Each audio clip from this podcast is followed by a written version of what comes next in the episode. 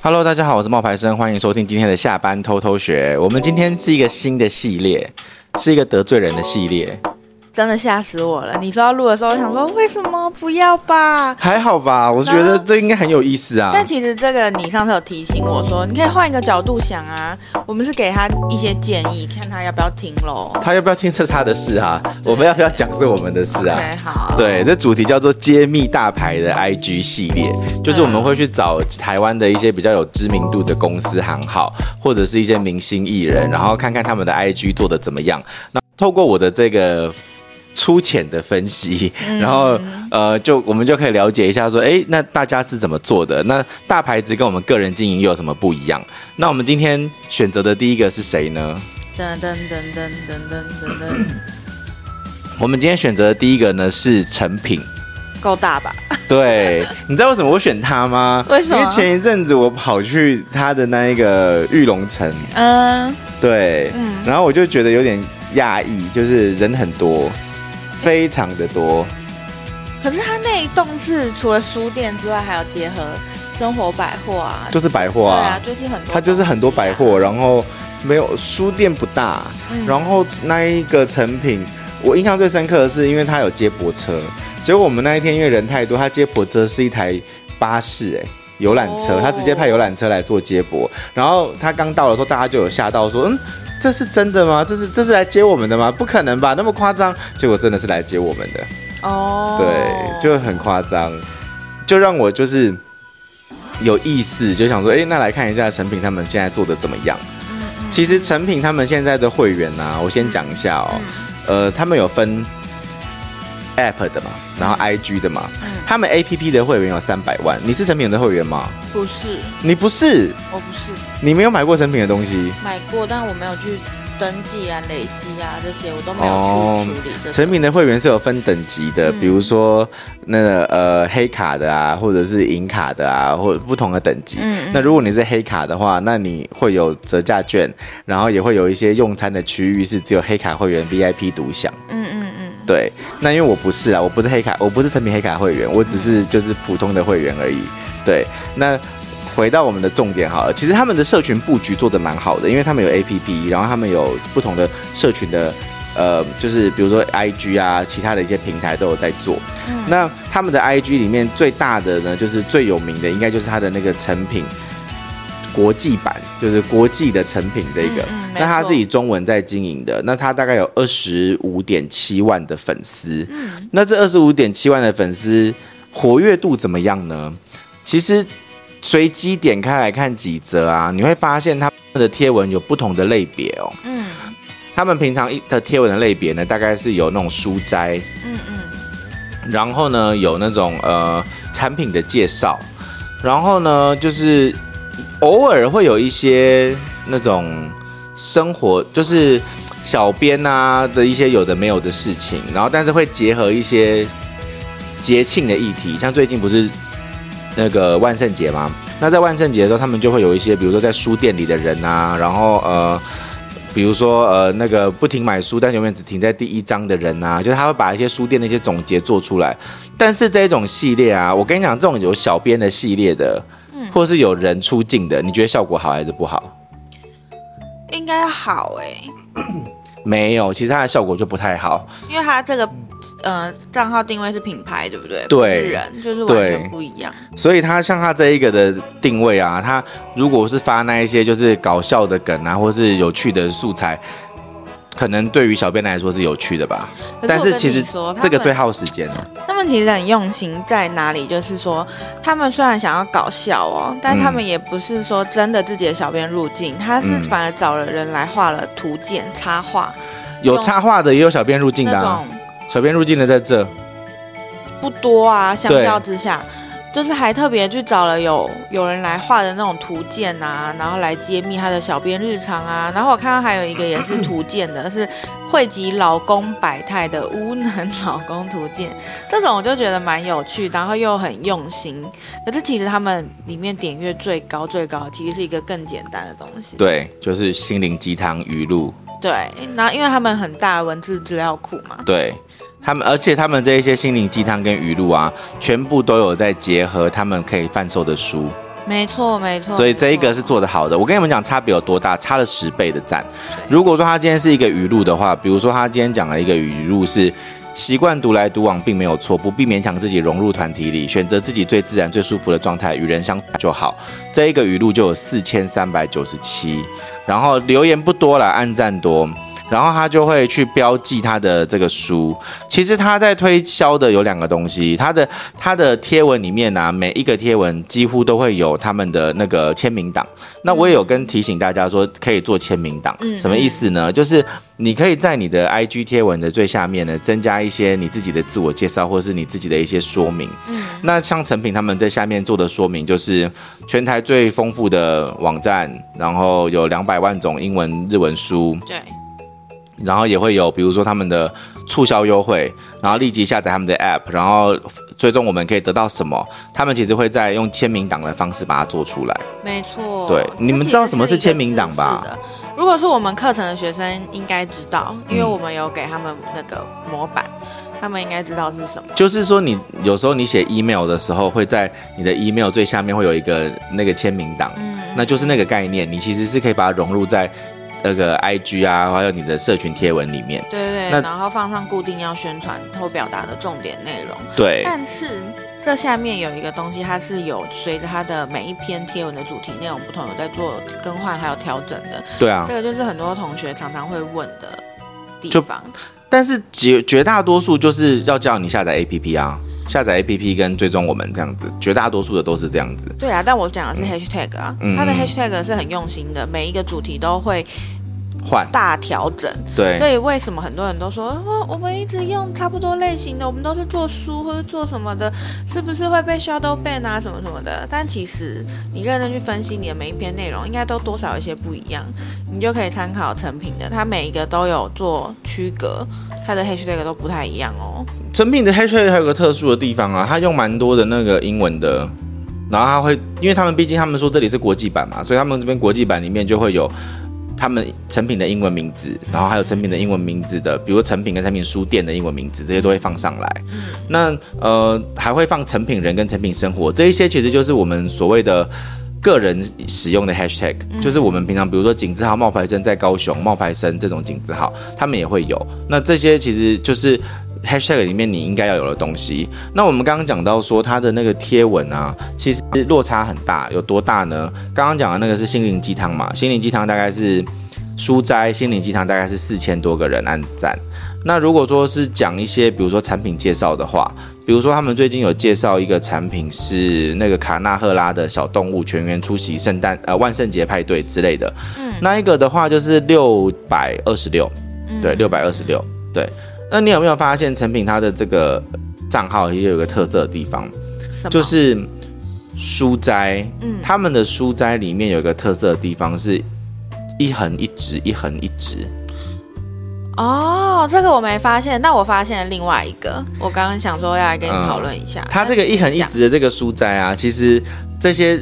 应该蛮明显的，就是拍摄拍摄出来的，拍出来的就是翻了一本书，然后找一页，然后拍一页这样子。那他找的这一些人呢、啊，其实都会是比如当代或者是现在比较热门的一些书或者是诗，比如说三毛啊，然后比如说像那个阿飞啊之类的这些人。嗯、那这这一些还有一些日本的语录啊，好呃老外的语录啊这种的。那他其实蛮聪明的，就是他会选择一些那种。呃，经典的电影作品，比如说像是呃《哈利波特》、宫崎骏，这是他另外一个系列。哦。对，那是另外那两个不同的系列，但都是书，但都是语录跟书斋。对，但他书斋有分，就是我们刚刚说的值得横的，那是直接用拍摄或者做那种简单图说的样子。然后另外一个电影系列的，它通常就会配合我们印象中那部电影的一些主要画面，然后搭配句子，所以是有电影图像的。嗯嗯。然后，但是我觉得这个，我想要讲一下这个他的那个书斋，不是有分横排的跟竖排的吗？对，其实这一个也是取决在嗯出版业的一个很大的特色。台湾的书啊，你们如果去书店看，绝大多数都是竖排的。是，对，像我们小时候的课本也都是竖排的。对，然后竖排的是嗯传统，对，可是。老外的书是横排的，嗯嗯，对，然后翻的方式也不一样，嗯，以前可能是从就如果是竖排的，可能是嗯朝右翻，嗯，但是如果是横排的，可能是朝左翻，嗯。那其实我自己，因为我自己是作家嘛，我自己在出书的时候，我也有跟我的出版社讨论过这个问题，我到底是要做横排的还是做竖排的？嗯嗯嗯。那我就发现说，其实竖排的虽然是传统，但是相对的在社群的界面里，它比较难传播。嗯，因为你看现在大家阅读，你用 Word 打字，你是打什么？你是打横排。嗯嗯。然后你看 FBIG 的字也都是横排。嗯。所以我自己在我出书的时候，我就会有时候有一些书，我就会跟出版社说，我希望它是横排的。对。嗯，对。他他们收到的时候，第一个反应都是很冲击啊！那你你可能要等我一阵子哦，要好重新编排字。对，因为竖排的做横的这样。因为竖排的跟横排的，它的那个排版的方式不太一样。对对，竖排的有一个方式是，你知道有一些作家，像我的书其实是字算多的，就是六万字以上。嗯。但是有一些作家，他就是写那种短句或是诗集的，嗯、你知道，那就是句子就不多嘛。嗯、那你知道那一种书他们是怎么排吗？配插画排吧。不是。然后一段话就一页，然后隔壁就插画，再翻页又一段这样。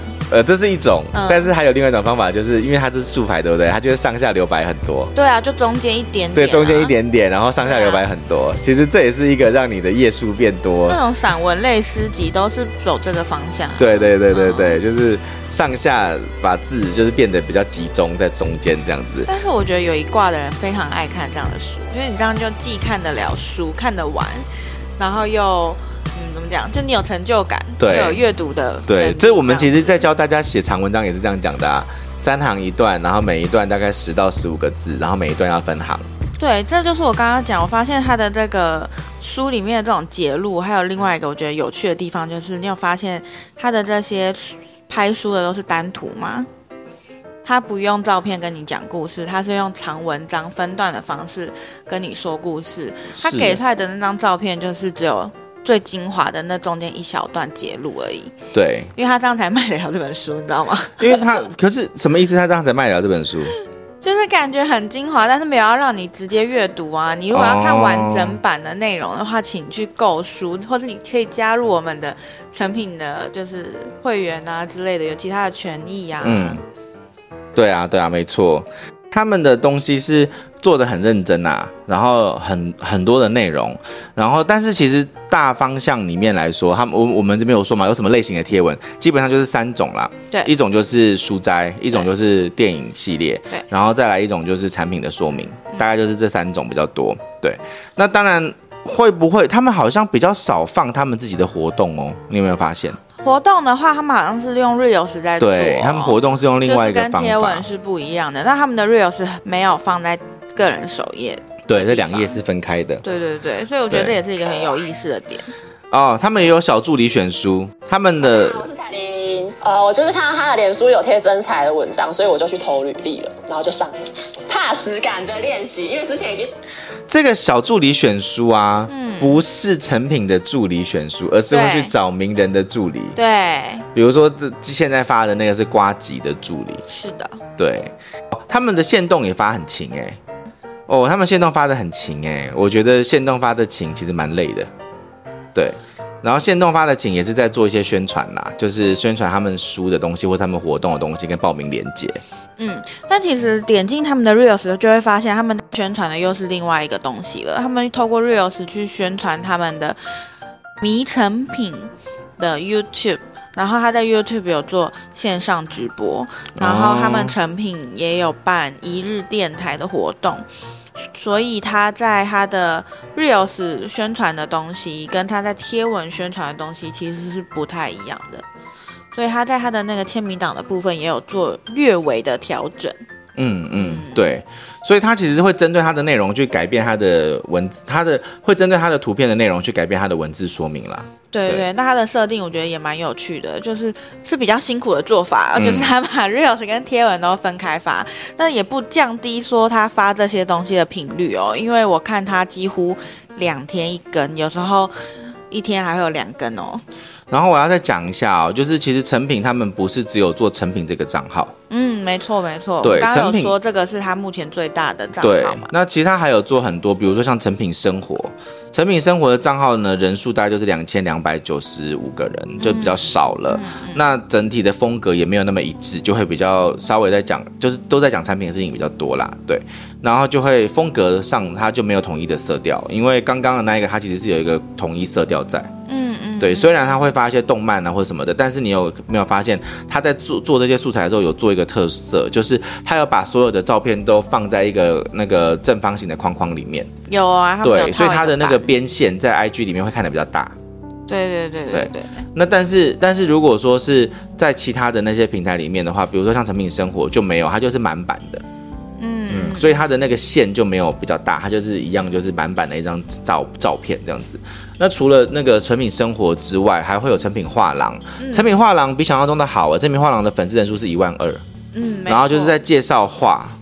但是我觉得这个这个账号一看，你也会觉得它有一个色色调在。你说成品成品画廊，就是你虽然觉得说它很缤纷或是什么的，但是你这样看过去，你会觉得很和谐。它好像整个彩度是很一致的。对啊，画廊的有啊，我刚对啊，画廊的是有的，画廊是有一个一致一致性在。对对，但是我们说的是生活没有，因为生活它那是在讲产品。对对对对对，对。然后跟你们说，就是你们会看到，比如说一个品牌，它会有不同的呃那个账号，比如说像刚刚有成品生活，然后成品书店，对，成品画廊，嗯，这一些可能都是就是品牌的内部，他们会让你们就是比如说有一个团队，然后分别在做的。对。啊，但是呢，但是呢，它还会有一些地区，你知道吗？对，就是小呃地区型的店铺开立的地区型的，比如说玉龙城的，或者是那个成品西南店，对，对对，或者是成品行旅这种的，诚、嗯、品香港这些的，嗯，或者是呃，反正我觉得就是呃，我之前有。去辅导过不同品牌，那有记得有一次我去那个 Nike 在辅导他们的时候，你看到非常多 Nike 的 IG，比如说像那个台北一零一 Nike 店，或者是说像那个呃嘉义什么 Nike，或者是那些经销商合作的 Nike。有摩曼顿哦，对对对，摩曼顿、西门成品这样，西门 Nike 店这样子。对，反正因为它有不同的经销商，它应该是授权给他们自己去做。其实不是授权吧？其实说他根本就没有规划这些事情。对，他们就所以 Nike 在台湾是在这一块的影响力是很小的，所以它只能够让这一些地方的店然后自己做。哎，可是我好像听过艾迪达好像是艾迪达是反过来的，对，艾迪达是反过来。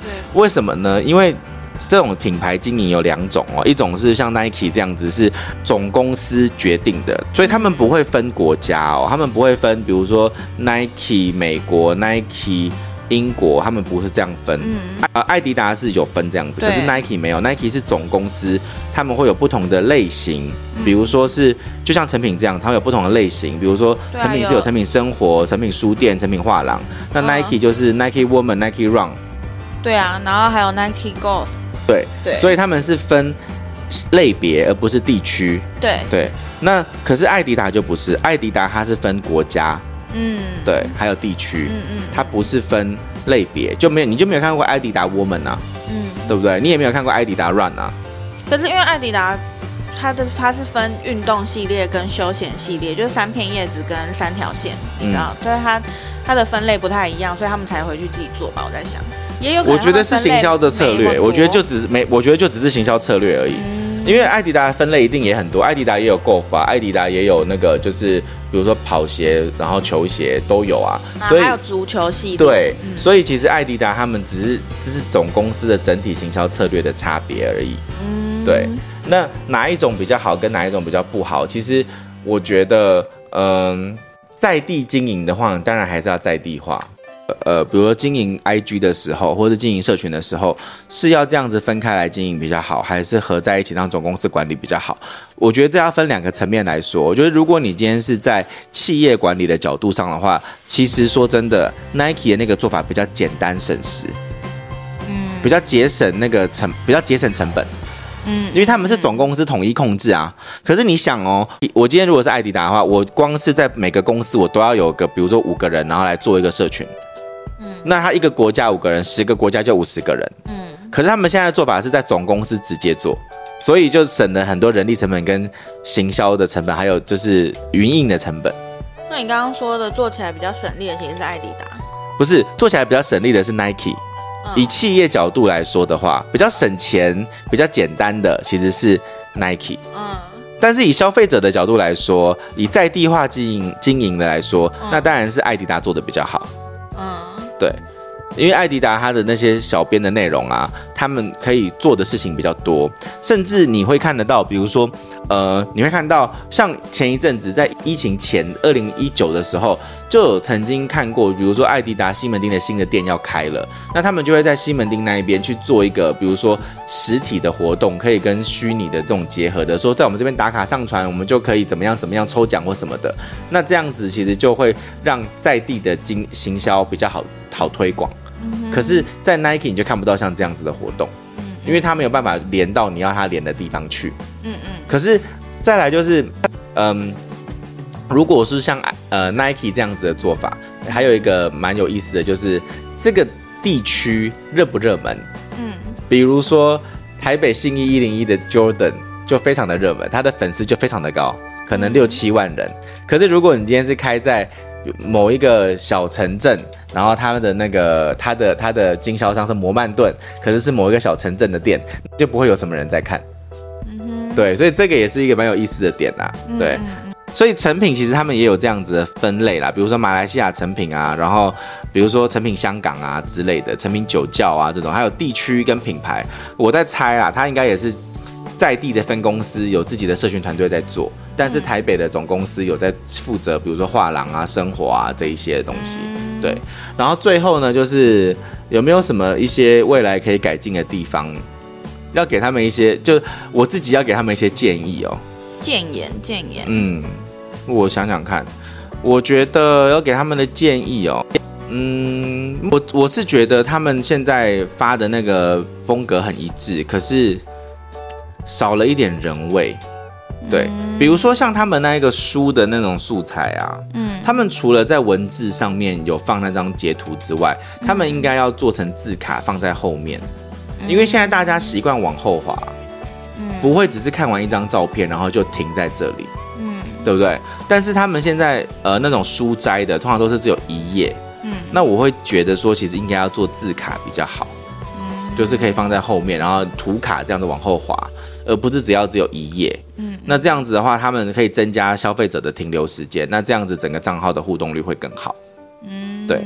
然后他们再来就是可以引进，嗯，虽然他们有那个放商品，对不对？有放商品那个东西，可是商商品的那个按钮呢，毕竟还是少数。我自己是觉得他们也可以增加一些像比如说加一，然后给他们一个相关的东西的这样方式也不错。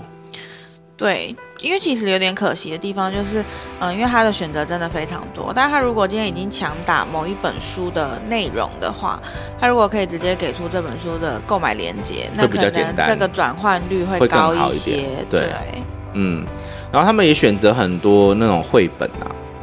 对，比如像高木直子啊，或者是就是这些韩国作家的那些小绘本，那其实就是他们已经做的算是很好了。我相信这个账号一定不是一个人在做了，这可以一个人做会累死哎。我觉得他已经很用心了，而且他更新的频率非常高，然后又贴文，然后又 reels。对，因为贴文也是两三天就有一一折，然后 reels 也是两三天一折，然后现实中他也发的很勤，所以我觉得其实是他会到这个人数不是。凭空的啦，我觉得还有一个做法要做的事情是，他们现在的 App 会员有三百万，嗯，那其实他们应该要做一些结合，嗯，把人数互相导过来导过去，这样子才会让你的整内部的那个水更活络，嗯，对，好，大概是这样，所以这是我们第一次的大牌 IG 盘点，那希望你会喜欢我们的今天的分享哦，拜拜，嗯。我想要问他们有没有想听哪一些牌子？哎，可以给我们一些 idea 啊。可以啊，你可以问他们啊。就如果你们有想知道其他牌子的 IG 做的怎么样啊，或者是哪一个人的 IG 做的怎么样啊，都可以到我们下班偷偷学的社群跟我们说。因为，因为我们很多学生嘛，都会想说啊，不能做品牌，只能做人或者什么的。但其实，在做品牌上面也有做品牌的方式，只是你要花的时间会长一点。就如果你们有想知道什么样的成功案例的话，也可以。嗯、呃，到我们的群主跟我们说，我们就会再找时间来跟大家分享。好，拜拜，拜拜。